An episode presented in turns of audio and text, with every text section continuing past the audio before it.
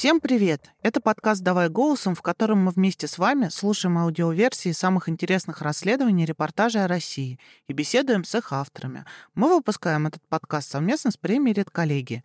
Тексты, которые мы читаем, вошли в список претендентов на присуждение «Редколлегии».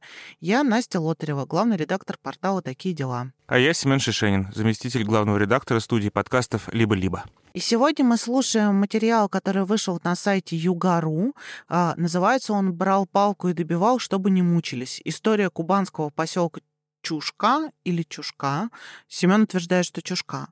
Рассказана его жителями. Или, вернее, на самом деле практически отсутствующих его жителей, потому что это такой текст «История пустого места на берегу моря». И, кажется, от него ждешь э, какой-то такой, я не знаю, то ли сельской пасторали, то ли я не знаю, историю про то, как про, про вымирающую деревню, или ты ждешь от него какую-нибудь историю про берег моря, а там как-то и моря почти нет, и села, в общем-то, нет. Uh, оно уже настолько вымерло, что даже как-то вроде о вымирании села там, кажется, говорить не приходится. Там люди скорее хотят получить компенсацию. Ну, в общем, чтобы не насыщать эту подводку спойлерами, скажу, что это замечательный текст, в который происходит где-то посередине такого русского южного нигде, и очень насыщен такой русской южной эстетикой, э, которой у нас мало, и которую, собственно говоря, поставляет в российские СМИ практически исключительно портал Югару. Резюмируя все то, что сказал Семен, хочу сказать, что это история про потерянный рай. Давайте послушаем текст. Его читает Алевтина Пугач. Thank.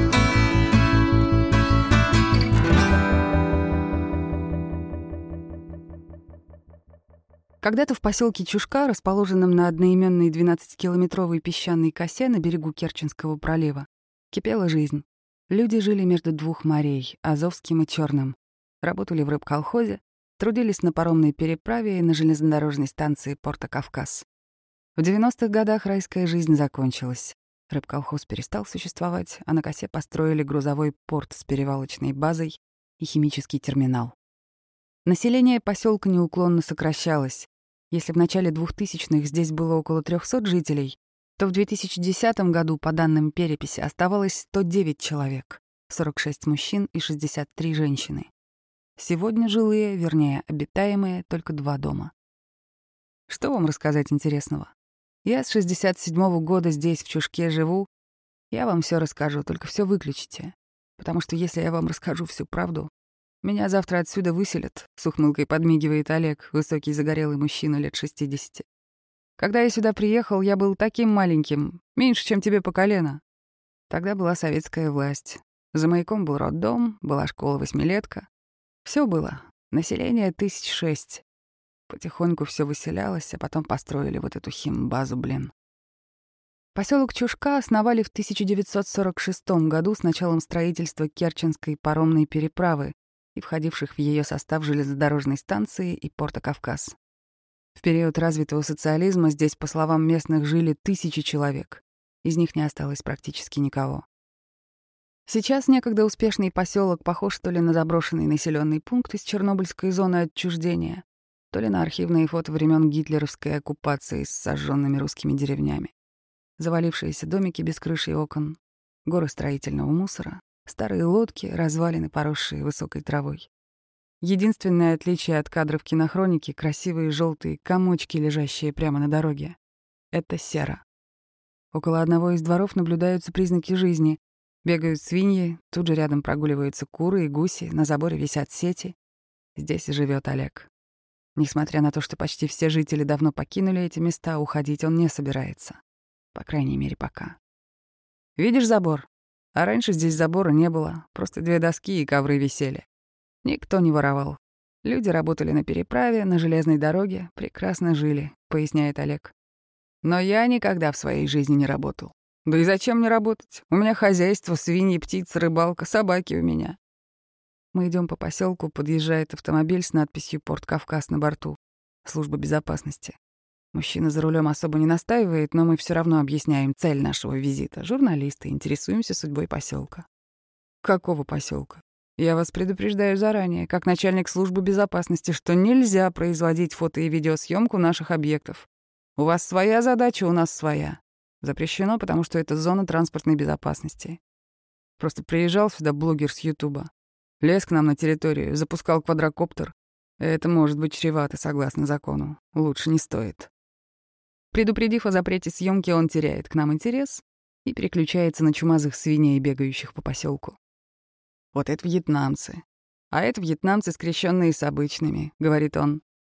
По одной из версий, название поселка восходит к черкесскому слову, которое переводится как «бычий брод», что указывает на небольшую глубину Керченского пролива. Но у тех, кто здесь живет и работает, более популярна другая версия.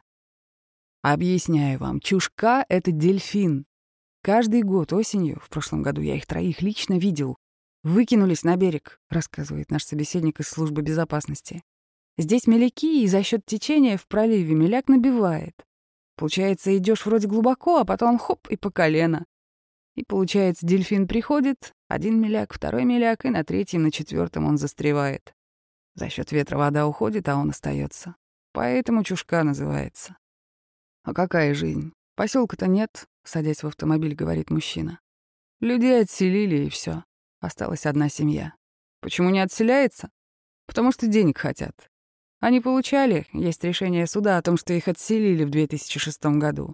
Они это жилье продали и вернулись сюда. А теперь хотят еще, хотя они утратили право на отселение. Светлана, до сих пор живущая в поселке, сурово пронизывает нас настороженным взглядом. «Рассказывайте, зачем приехали? Посмотреть на то, что осталось? Смотрите только мою фамилию, не надо нигде называть». Я могла бы вам рассказать свою историю, но я этого делать не буду. «У меня проблем вот так», — женщина проводит рукой над своей головой. «У меня неприятностей очень много, и я не могу их разрулить никак. И мне больше не надо». В советские годы большинство жителей Чушки работали в рыбколхозе «Труженик моря». В 90-х годах хозяйство развалилось, а через несколько лет здесь построили терминал.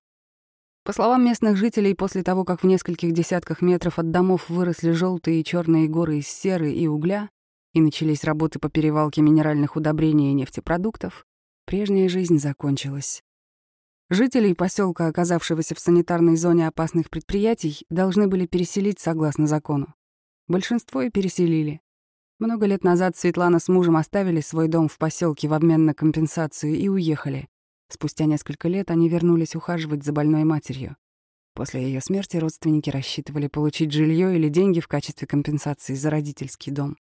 А они бьют на то, что нас уже переселяли, и мы специально сюда вернулись, говорит Светлана. Они на принцип уже пошли. Вот у вас был там дом, и вы за него компенсацию получили. А вот этот дом мы, по идее, должны им подарить? Они мать не переселили. Отец больше десяти лет назад умер от рака здесь, его не переселили. А если бы мы его бросили, этот дом, забрали бы мать и уехали, так здесь бы его уже не было. Они бы его уже снесли, чтобы показать, что здесь никто не живет, здесь разруха. Уважаемые журналисты, надеемся, что предоставляемая информация поможет излагать только факты, не предоставляя оснований для судебного и уголовного преследования за сообщение заведомо ложных сведений. Гласит информация на сайте предприятия Южный морской торговый терминал «Порт Кавказ» в специальном разделе для прессы.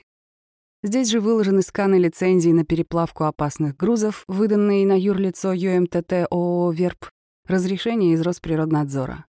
Есть и положительное заключение от Росрыболовства о том, что загрязнений водной акватории и прибрежной полосы от деятельности по перегрузке серы, угля и иных грузов не имеется.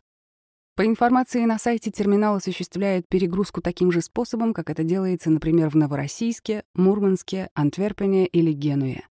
Нигде уголь и сера не хранятся в крытых складах и нигде не перегружаются на суда в мешках. По информации от ЮМТТ, Общественники и псевдоэкологи направили сотни жалоб, сообщая заведомо недостоверные сведения о работе терминала. Однако позиция терминала заключается в том, что никаким защитникам не будет выплачиваться никакое вознаграждение, вне зависимости от количества размещенной ложной информации в интернете. Существует на странице и раздел «Экологические меры», в котором говорится, что принципиальная задача компании — сохранение окружающей среды. Несмотря на все меры безопасности, о которых говорится на сайте терминала, люди все равно жалуются на здоровье. Я, например, уже три года на таблетках от аллергии. А знаете, как я чешусь вся от этой серы? Разводит руками Светлана. Я их пью постоянно, но невозможно же не дышать. Мне один раз скорую вызывали в том году. Все несло во двор. По словам женщины, долгие годы судов и всевозможных разбирательств закалили ее настолько, что сейчас она уже ничего не боится и отступать не собирается. Куда мне идти? Мне некуда идти, и я не брошу. Не знаю, откуда у меня столько сил взялось. Я уже научилась в суды ходить. Помню, как у меня в первый раз колени трусились, когда я шла. Ты живешь, обычный человек, никогда не касаешься, и тут на тебе. А что тут такого? Законы почитал, какие касаются, нарушения нашел и пожалуйста. Светлана вспоминает, как после одного из многочисленных судебных заседаний представитель компании «Верб» предложил компенсацию за родительский дом. Жилье в поселке Батарейка, но признает, что диалога так и не получилось. Я говорю, да не поедем мы туда. Вы понимаете, мы не хотим туда ехать. Ну какая батарейка? Там четвертушка старинного дома. И там эти восемь соток какие-то смешные. И стоит металлический вагончик. Все, больше ничего нет. Зато там газ и вода. Ребята, я сюда сейчас прекрасно себе вожу газ и воду. Всегда так жили. Здесь же никогда ни воды не было, ни газа. Я здесь условия сама себе создам. Я еще не пенсионерка, слава богу. 15 или 20 лет власти говорят, что поселка не существует. Но я и прописана здесь, и почтовый адрес здесь. Значит, есть поселок. 11 ноября 2007 года стало для Чушки во всех смыслах черным днем. В результате сильного шторма в Керченском проливе произошла катастрофа. Получил сильные повреждения танкер с мазутом и затонули три сухогруза. В море попало около двух тысяч тонн мазута и семь тысяч тонн технической серы. Все это нанесло серьезный ущерб местной природе. Сильно пострадали угодья Запорожско-Таманского зоологического заказника, по официальным данным, протяженность загрязнений береговой линии составила 49 километров. Ликвидируя последствия аварии, работники МЧС вместе с экологами и добровольцами собрали тысячи тонн нефтесодержащих отходов и около пяти тысяч погибших птиц. «У нас там все было в этом мазуте. Ужас, что творилось», — вспоминает Ирина Гридина, прожившая в Чушке почти полвека. «Для меня было намного тяжелее смотреть, когда птица погибала. Ой, как это страшно было. Вот эта дорога от Чушки до Ильича. Лыски бедные перебегали, все в мазуте бегают, летать не могут. Их давят, а они туда-сюда. Вся дорога была как кровавое месиво. А сколько лебедей было в мазуте. У меня брат любит животных, но он мне говорил, «Ира, я брал палку и добивал, чтобы не мучились, потому что смотреть было невыносимо». Он пробовал, притаскивал их домой, моющим средством солярой смывал, а утром птица уже мертвая. Ирина приехала на Тамань в шестимесячном возрасте из Казахстана вместе с мамой и братом. Здесь жили мамины родители, которые ее и позвали. Потом папа сюда приехал. Они построили дом рядом с родителями. Мама работала бухгалтером в рыбколхозе «Труженик моря». Наше детство там и прошло. Помню бочки с хамсой. Мы возьмем по полбулки хлеба и пойдем по территории, которая вся заставлена рядами бочек. Мы искали, где вкусней. Не любили пряное, с лавровым листом, с перцем. Искали бочки, где одна соль. Шикарно жили. Рыбы просто завались было. Кефаль, камбала, креветки. Мы с детьми сами себе были предоставлены. Хлеба взяли, помидоры, мидии надрали, нашли лист железа. Поставили на два камня, высыпали. Они шипят на огне и открываются. Помидоры и хлеб с мидиями. Такой у нас обед был. Купались до синих губ и прыгали в горячий песок. Помимо рыбколхоза, большинство жителей Чушки работали на паромной переправе и железнодорожной станции. В советские годы поселок был привязан не к материковому Темрюку, а к Керчи, расположенной на другом берегу пролива. У милиции контора была в Керчи, скорая помощь приезжала на пароме из Керчи. У нас больница была в Керчи, там моя сестра родилась. Школы, интернат и все в Керчи. Мама на работу, а мы раз и на паром. Переправились и по своим делам. Маршрут у нас короткий. Кинотеатр «Пионер», мороженое в кафе «Пингвин» и бегом назад. Мама с работы, а мы уже полчаса как дома. Керчь для нас была родной город. Только одно вот хоронили не в Керчи, а в Ильиче. Окончив школу, Ирина Гридина поехала в Москву поступать в мединститут. После нескольких безуспешных попыток вернулась домой и пошла на Керченский завод «Альбатрос». Завод военный, строили много жилья. Там в течение года можно было получить квартиру, вспоминает Ирина. Пошла работать на завод и заодно поступила в Керченский морской институт. Отучилась два года, а потом Украина стала отдельным государством. Я же работала и училась в институте, получается, на Украине, а жила через пролив на Чукше в России. Однажды меня задержали на переправе и не выпускали домой. Паспорт у тебя старый, еще советский. Нужно штамп с трезубцем в него поставить. А я не хочу, я в России живу. Три дня пограничники не пропускали, передавали по смене. Я даже прорвалась на паром. Я ж там выросла. И меня, и отца там все знали. Спряталась у капитана, а они не дают отходить. Знают, что я где-то на пароме. Пришлось выходить. После распада Союза жизнь людей по обе стороны пролива мало чем отличалась. 90-е Ирина до сих пор вспоминает с ужасом. Было страшно, все позакрывалось. Первое время я ждала, что нас вызовут работать на завод. Сидели, ждали. Сначала хлебные выдавали, а потом и их перестали. Я закрыла квартиру на ключ и переехала домой в Чушку. Здесь уже выживали как могли. Ловили бычка, коптили и ходили продавать на рынок. Здесь жила с бабушкой, а потом вышла замуж. Муж приехал сюда работать из Архангельска. А потом пошло переселение. В 90-х годах рыбколхозы пришли в упадок, и их территории взяли в аренду бизнесмены. На месте рыбных цехов появились перевалочные базы для химических продуктов. Когда в 2000-х на косу поездами пошли серы и сульфат аммония, по словам местных жителей, находиться там стало невозможно. Хотя еще 20 лет назад купаться в море было нельзя по другой причине. Креветка ноги колола, так ее много было. Мы сразу бежали домой, брали рачкодралку, это такая штука хамсоросом обшитая. Полчаса туда-сюда и пол ведра креветок. Пошли, отварили и поели, рассказывает Ирина. Сейчас креветки нет. Очень много раньше было морских коньков, сейчас тоже нет. Птиц раньше было столько, что не было свободного камня, а сейчас их почти нет. Жители тут стали гораздо чаще болеть. Ложишься спать, особенно летом, и такая воня мячная. А потом уголь. Все черное было. Обращались повсюду. Постановления выписывались, чтобы людей переселить. Ирина стала председателем поселковой инициативной группы жителей по выселению. Не то чтобы очень хотелось, но жизнь заставила. Мужу несколько раз стало плохо в море. У него нашли диффузный распад печени. Он не пил, но, конечно, мы жили напротив этих куч с химикатами. А у меня восьмимесячный ребенок на руках, и непонятно, что мне делать было бы без мужа, говорит Ирина. Я пошла к врачу и говорю, да выпишите нам вот эти дорогие лекарства. Немецкие или какие там, по 100 долларов за упаковку. Но он сказал, вы не спасете мужа, хоть какие лекарства я вам выпишу, если не поменяете место жительства. И тогда я этим занялась. Я обошла всех людей, обошла каждый дом и сказала, давайте судиться, чтобы нас выселили. Никто со мной не пошел. Ира, давай судись, а мы посмотрим. И я пошла.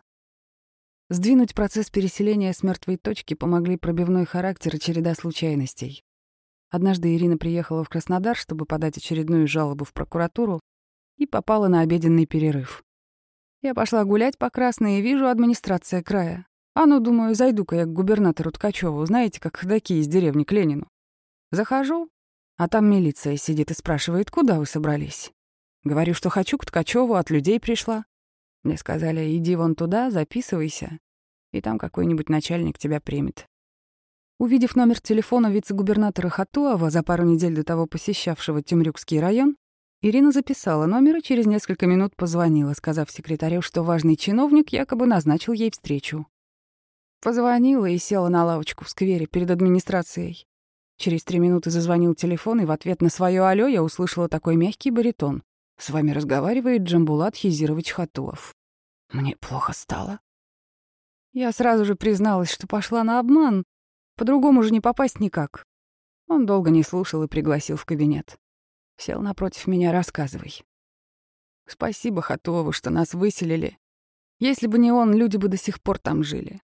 Он сразу взял нашу сторону и сказал, что людей всех надо переселить. Денег жителям не дали, люди просили большие компенсации, до 10 миллионов рублей. В итоге власти вместе с бизнесменами решили, что специально для жителей Чушки построят новые дома в поселке Ильич. Как и большинство остальных жителей, уезжать из родной Чушки и Гридиной, несмотря ни на что, не хотелось. Я бы и сейчас там жила. Да, один минус — вода была привозная, и ее очень экономили. Машина в три куба за 500 рублей. Питьевая? Нет, техническая. Мы подписывали документ, что предупреждены, что вода техническая. Но ее же кипятили и всю жизнь пили. Мне жалко очень, что эту землю не смогли использовать, например, под санатории, детские лагеря, Очень жалко.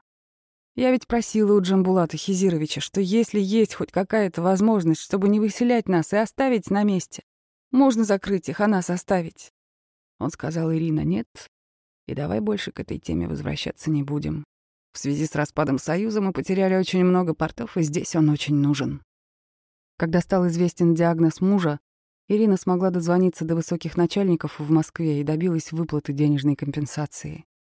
Я не жилье получила, мне дали деньги, полтора миллиона рублей.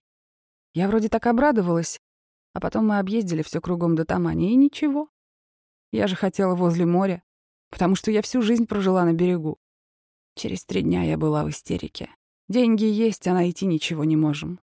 У мужа здесь в Ильичевке был участок, который ему дали как приглашенному специалисту, когда он приехал с севера. Он сразу сказал, давай здесь строиться. А я ни в какую не хотела. Это с детства пошло. Здесь кладбище было, и всех чушкарей хоронили именно в Ильиче. У бабушки было всегда такое выражение. «Отвезете меня в Ильичевку вперед ногами». Или ругала и приговаривала, что, захотели, чтобы в Ильичевку я уехала? Я поэтому так не хотела в эту Ильичевку, но муж меня уговорил. Пока выделили землю, пока построили дома, пока решали бюрократические вопросы, по словам Ирины, процесс переселения жителей Чушки шел лет десять. Люди переезжали в Ильич по мере сдачи новых домов. Сначала отселяли пожилых, а одним из последних стал брат Гридиной. Он сам до последнего тянул. Пошел на переселение с одним условием, что его как можно дольше не будут трогать, Свою семью он переселил, а сам там остался. Ему нельзя сильно расслабляться, у него там такое хозяйство. Свиньи, куры, гуси и все стадами. Здесь невыносимо держать хозяйство, а он привык жить вольно. А я боюсь туда ездить, замолкает Ирина. Последний раз в поселке, наверное, где-то год назад была. Я человек эмоциональный, и мне очень тяжело. Жалко природу. Чем она виновата? Там все мертвое. Все как после апокалипсиса. Для меня это страшно и обидно. В чем виноваты птицы? И главное, что с этим никто не хочет связываться. Бесполезно. Вспоминать о многочисленных судебных тяжбах и многолетней борьбе Ирина не хочет и уже не может. Раньше мы пытались, но сейчас руки опустились. Никто ни с кем не борется. Потому что за последнее время у меня было очень много неприятностей. Не то, что я боюсь, Моя семья категорически против, чтобы я всем этим сейчас занималась. И я понимаю, что когда у тебя нет ничего, тогда можно бороться. Но когда у тебя есть семья, дети, я на своем опыте поняла, сиди и не дергайся. А сколько про меня гадостей в интернете писали. Им было все равно. Им главное было нужно, чтобы я села на попу ровно. Чего они и добились. Я уже смирилась. Десять лет назад я считала, что можно бороться и можно исправить. Сейчас я поняла, нет, это нельзя исправить. И бороться с этим себе дороже. Тем более я вижу бесполезность. «Бесполезность», — медленно шепчет Ирина и надолго замолкает. Когда я оглядываюсь, смотрю и вспоминаю переселение, то я думаю, что много чего сделала неправильно, идя на поводу у жителей. Когда я нашла общий язык с генеральным схемтерминала, начали общаться, народ сразу дыбом встал, мол, продалась. Как пошли интриги, обвинения, междоусобицы. Начали собираться, говорить, что мы себе другого представителя найдем, а ты продалась. Нельзя нормально разговаривать с противником. Надо постоянно бороться, надо быть в оппозиции. Люди на меня наезжали, и я поддавалась, шла в оппозицию. А сейчас думаю, сколько бы я себе нервов сохранила. И намного большего бы добилась. Мы столько всего хотели. Ирина жалеет, что так и не успела сделать в Ильиче детскую площадку, дороги и фонари. Бросила, потому что устала. Слишком много сил ушло на борьбу. Но и сейчас уже, когда смотришь на это со стороны, когда уже время прошло, я считаю, что получилось неплохо. Все, кто хотел, выселились. Пусть говорят, что хотят, но я этим занималась. И могу повторить, что все, кто хотел, выселились. Те, кто остался, сейчас можно только предполагать, чего они хотели. То ли думали более выгодно выселиться, а кто-то, может, не хотел уезжать. Денег не давали. Вот тебя строят дома, переселяйся. А если человек не хочет туда? Хочет уехать отсюда дальше? Да если сравнивать дома в Ильиче с теми, что были там, то нынешние маленькие. Но согласитесь, здесь есть газ и вода, больше цивилизации. Серьезным минусом жизни в Ильиче женщина считает местную землю. Огород на старом месте давал намного больше, чем здесь. Люди выращивали картошку, огурцы с помидорами, и обрабатывать песчаную почву было гораздо легче. Здесь глина ни один трактор не возьмет в первый раз. Здесь как цемент укатано все. А там мягче. Там песок, но деревья редко у кого были. Кто повыше жил, те могли посадить, а мы слишком близко к морю. Лопатой копнешь и соленая вода. Но какой был плюс в чушке? Все жили на берегу моря. Рыбалка, охота, птицы. Чушка — это был какой-то рай. Если бы сейчас все вернуть назад, я бы выбрала чушку, только чтобы там не было этих терминалов, как мы раньше жили. Мне не надо вот этих всех благ. Я жила в 50 метрах от моря, просыпалась, выходила на ступеньки и вдыхала запах водорослей. А когда засыпала, знаете, как волна эту ракушку гоняет. Мы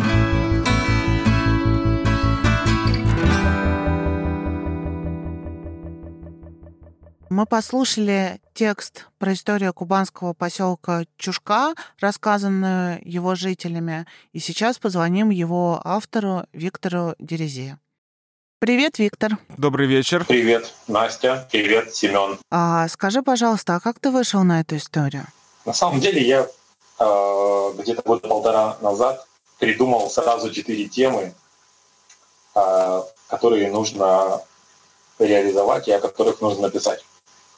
Э, я подумал, что вот все знают про Черное море, все там были в Анапе, в Сочи, в Геленджике, и никто особо ничего не знает про Азовское море. Некоторые удивляются, что оно в принципе существует. Ну, я подумал, вот надо бы рассказать людям интересные истории про Азовское море. Ну и так из глубин памяти, из закромов сразу вспомнил несколько историй. А, и, кстати, вот, например, первая история это была по Крымской АЭС, которая а, так никогда не было была построена, но не запущена в эксплуатацию. АЭС градообразующее предприятие, которого не было. Да? Ну, статья была написана. Потом я написал статью про Темрюкское катастрофическое наводнение 69 года. Она, кстати, стала популярной. Ее почитало больше 100 тысяч человек. А следующий... Ну, потому, потому что история сама по себе интересная. Да. А третий эпизод сериала это вот э, поселок Чушка. Я просто где-то слышал о том, что э, был некий поселок, и там рядом построили химтерминал, грузовой порт, и там все стало очень печально. И подумал, о, интересно посмотреть э, на то, что там происходит. Потом еще как-то зимой увидел э, в Фейсбуке у френда фейсбучного фотографии Чушки и подумал, вот, точно, надо не медлить, пока там еще хоть что-то осталось.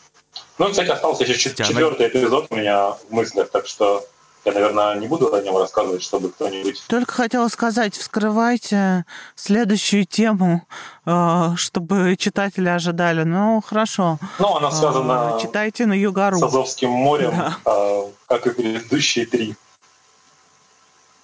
То есть вы певец Азовского моря? Это случайно. Никогда там, ну, как бы был там не, не больше, чем на Черном море. Ну, просто я подумал, что интересного есть э, у нас в Краснодарском крае, о котором интересно узнать самому подробнее, э, интересно рассказать людям, э, ну, чтобы это была какая-то неизбитая, неизбитая тема, ну и важная при этом, наверное.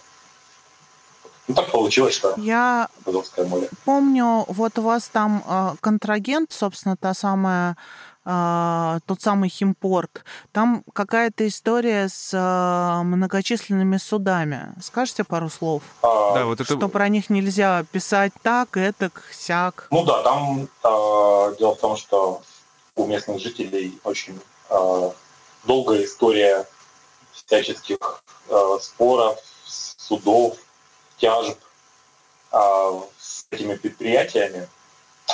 А, ну и каждый, и, и даже на сайте вот этого предприятия морского терминала. Даже там есть специальный раздел для прессы, и в нем написано, вот, уважаемые журналисты, вы же понимаете, когда вы пишете о нашем э, терминале и читаете о нем в интернете, вы же понимаете, что там вот постоянно пишут неправду, а нас вот у нас есть разрешение, и если что, вот мы там имеем наша деятельность разрешена если, и все остальное. И если вы напишете то, что нам не нравится, да, мы подадим на вас суд, вы как, глубоко об этом Да, мы подадим на вас суд, как вот мы делали это в прошлые разы. Ну, да, вот люди рассказывали, что у них да, были всякие судебные тяжбы с этими предприятиями, и, в общем-то, каждый раз они заканчивались, ну, практически каждый раз они заканчивались э, не в пользу людей, в том плане, что там, ну, как бы предприятие работает, оно важное, переносить его никто не собирается.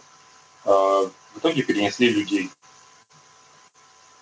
Вот это и как бы показалось мне самым таким интересным э, и неожиданным, ну и печальным, и страшным. И... Только хотела сказать, вы как, вы как считаете, что важнее люди или важнее там важное образующее предприятие, э, не знаю, все остальные же все-таки переехали, получили какие-то эти свои компенсации. А, не знаю, как они к этому отнеслись, но все-таки а, сопротивляться осталось а, два дома. Это как-то мало для поселка такого. То есть, видимо, компенсации были неплохи все-таки.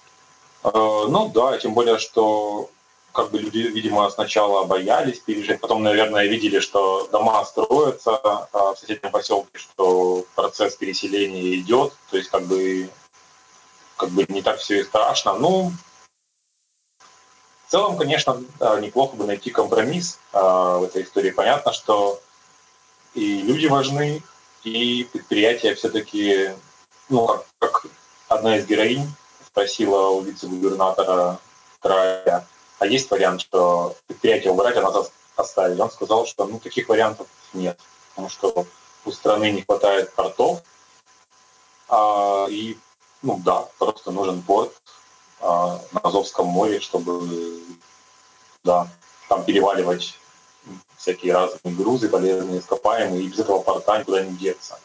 Еще интересный момент, вот а, состоит в том, что люди, да, рассказывают о том, что так классно все работало. Это очень часто происходит в всяких маленьких поселках. Вот они рассказывают, как там было классно в 70-е, работал их комбинат. Ну, как мы сейчас уже знаем, зачастую эти комбинаты производили никому не нужную продукцию, которая... Рачкодральники. Ну, типа того, Простите. да. Какие-нибудь калоши там или что-нибудь там. Вот в Обширонском районе там люди рассказывали, раньше классно было, вот делали на всю страну мебель, вот эту вот знаменитую советскую.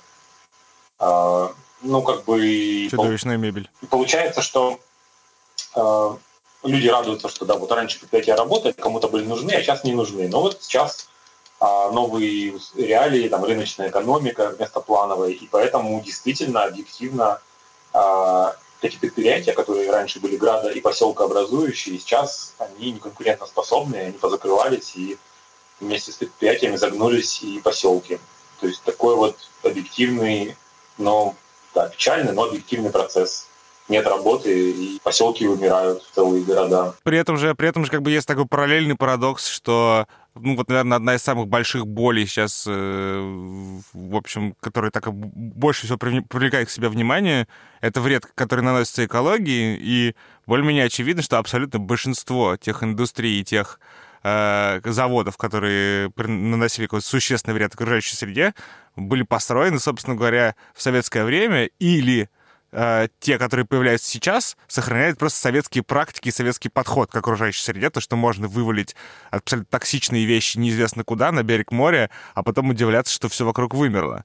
Ну, то есть это такое, ну, вот это, это ностальгия, она, мне кажется, скорее, скорее, скорее носит такой более, больше возрастной, наверное, характер. Вообще, мне показалось таким интересным аспектом то, что вот история, это, вот эта вот конкретная история про разлив нефти, которая там очень хорошо и подробно рассказана, я впервые о ней узнал из вашего текста. И у меня такое впечатление, что это вообще какой-то вот это какой-то такой большой тренд для вообще российских регионов — это появляться в новостной повестке именно вот с этим, эм, с этим так сказать, я даже не знаю, как вот в, в рамках этой темы. Мне кажется, смотрите, это... смотрите, что у нас случилось еще. Да, да, да, типа вот вы, вот вы, да, вы все думали, что у нас тут леса растут, они у нас тут, во-первых, горят, во-вторых, э, гниют, в-третьих, они растворяются в кислоте, и вообще нас э, залили, залили нефтью. Мне кажется, это как связано с ШИЭСом. Вот у вас есть какая-нибудь теория на этот счет? Почему почему эта тема привлекает сейчас больше внимания? Именно экология и именно в регионах? Честно говоря, я думаю, что просто, может быть, а, местные журналисты на фоне а, и э, волну повышения интереса к темам экологии начинают рассказывать, о, у нас тоже есть чем, у нас тоже своя экологическая катастрофа, давайте мы вам расскажем про нее. Типа нашли чем удивить, какой шиец, у нас тут у самих там танкер перевернулся в прошлом году. То есть, возможно, поэтому. Кстати, а, вот этот разлив нефти нефтепродуктов, о котором я в тексте писал, там еще, кстати, более-менее неплохо. Там а, в танкерах был, была не нефть, а мазут, а мазут считается вообще еще не, не очень токсичным Экологичным. Веществом. Разлив экологичного ну, да, мазута.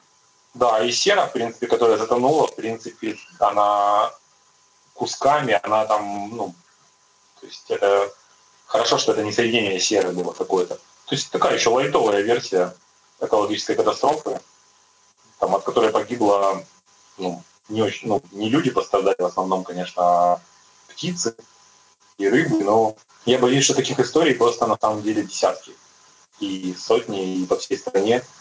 И там заметили серферы а, на Камчатке, а если бы это был, допустим, какой-нибудь январь, то никто бы ничего не заметил. И если бы там не было серферов. То есть всем, а, в общем и целом, пофиг. На этой э, радостной ноте, Виктор, э, прощаемся с вами. Спасибо, что поговорили. Я не согласен, что пофиг. Мне кажется, у вас замечательная миссия э, рассказать четыре истории про Азов. Я очень жду четвертую. Э, и вообще это, для меня это самое неизвестное море России, честно вам скажу. Даже, даже про Баренцево море у меня больше, больше ассоциаций, чем про Азовское. И это совершенно несправедливо. Очень здорово, что вы его исправляете, эту несправедливость. Вот. Спасибо ну, вам. Я постараюсь сделать четвертую серию, чтобы она была тоже интересно. Очень ждем. Спасибо. Спасибо. До, До свидания. До свидания.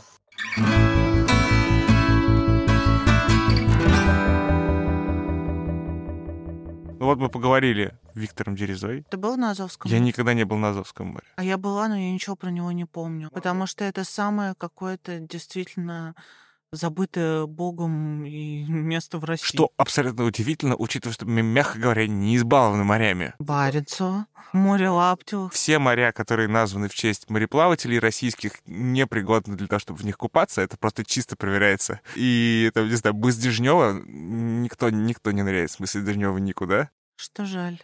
Да, но смысл в том, что это довольно поразительно, насколько у нас мало, собственно, морских границ, тем более в европейской части России, есть море, о котором россияне, которые все время тоскуют по морю, будто бы и не знают. Это довольно поразительно. Да.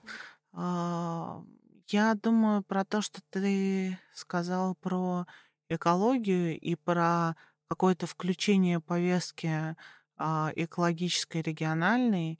А, мне кажется, что действительно такая история есть у каждого региона, куда-нибудь что-нибудь выбрасывается, где-нибудь что-нибудь гниет в каком-нибудь ядерном отстойнике, не только ядерном отстойнике. И это, в принципе, какая-то такая история, а, причем загрязнение и а, испохабливание того, на чем мы живем, а, причем при советской власти это хоть было как-то в высших целях, а, ну, то есть мы не жалеем природу, поворачиваем реки, а, руководим земными процессами, все остальное э, по боку. А сейчас даже нету какой-то задачи а, построить самый большой порт в России, а, поднять химическую промышленность России на невероятный уровень. С другой стороны, я все, все думаю про экологию в том, вот в том контексте, в котором ты сказала, что, дескать, в Советском Союзе это можно было бы быть, можно было бы оправдать э, какими-то там индустриальными планами. не оправдать, да. Ну да, да, да. Во-первых, мне кажется, в Советском Союзе просто не говорили, на самом деле, про экологию, это просто не существовало, эту, этой, этой темы на самом деле. А во-вторых, э, есть же такая довольно красивая теория про то, что один из, грубо говоря, гвоздей в гроб Советского Союза был забит Чернобылем. Э, И именно тем, что количество протестов, которые потом покатились по стране, и вообще внимание к этой теме э, в огромной степени повлияло на то, что, ну, просто на, на репутацию правительства, которое всю, всю дорогу представляло себя как таким вот индустриальным ангелом, потом выслушает просто долбанный демон. Может быть. Ну, за исключением, видишь, судов. А, Мне еще нравится, что они все научились а, не просто защищаться, а в ответ атаковать. Да, пассивно-агрессивные объявления в зале для журналистов мне очень понравились. Мне кажется, это прямо э, так много говорит. И Это, честно говоря, мне кажется, я вот у меня много раз, когда я читал этот текст, у меня в голове начинало играть «Боже, боже, дай, боже, боже, дай».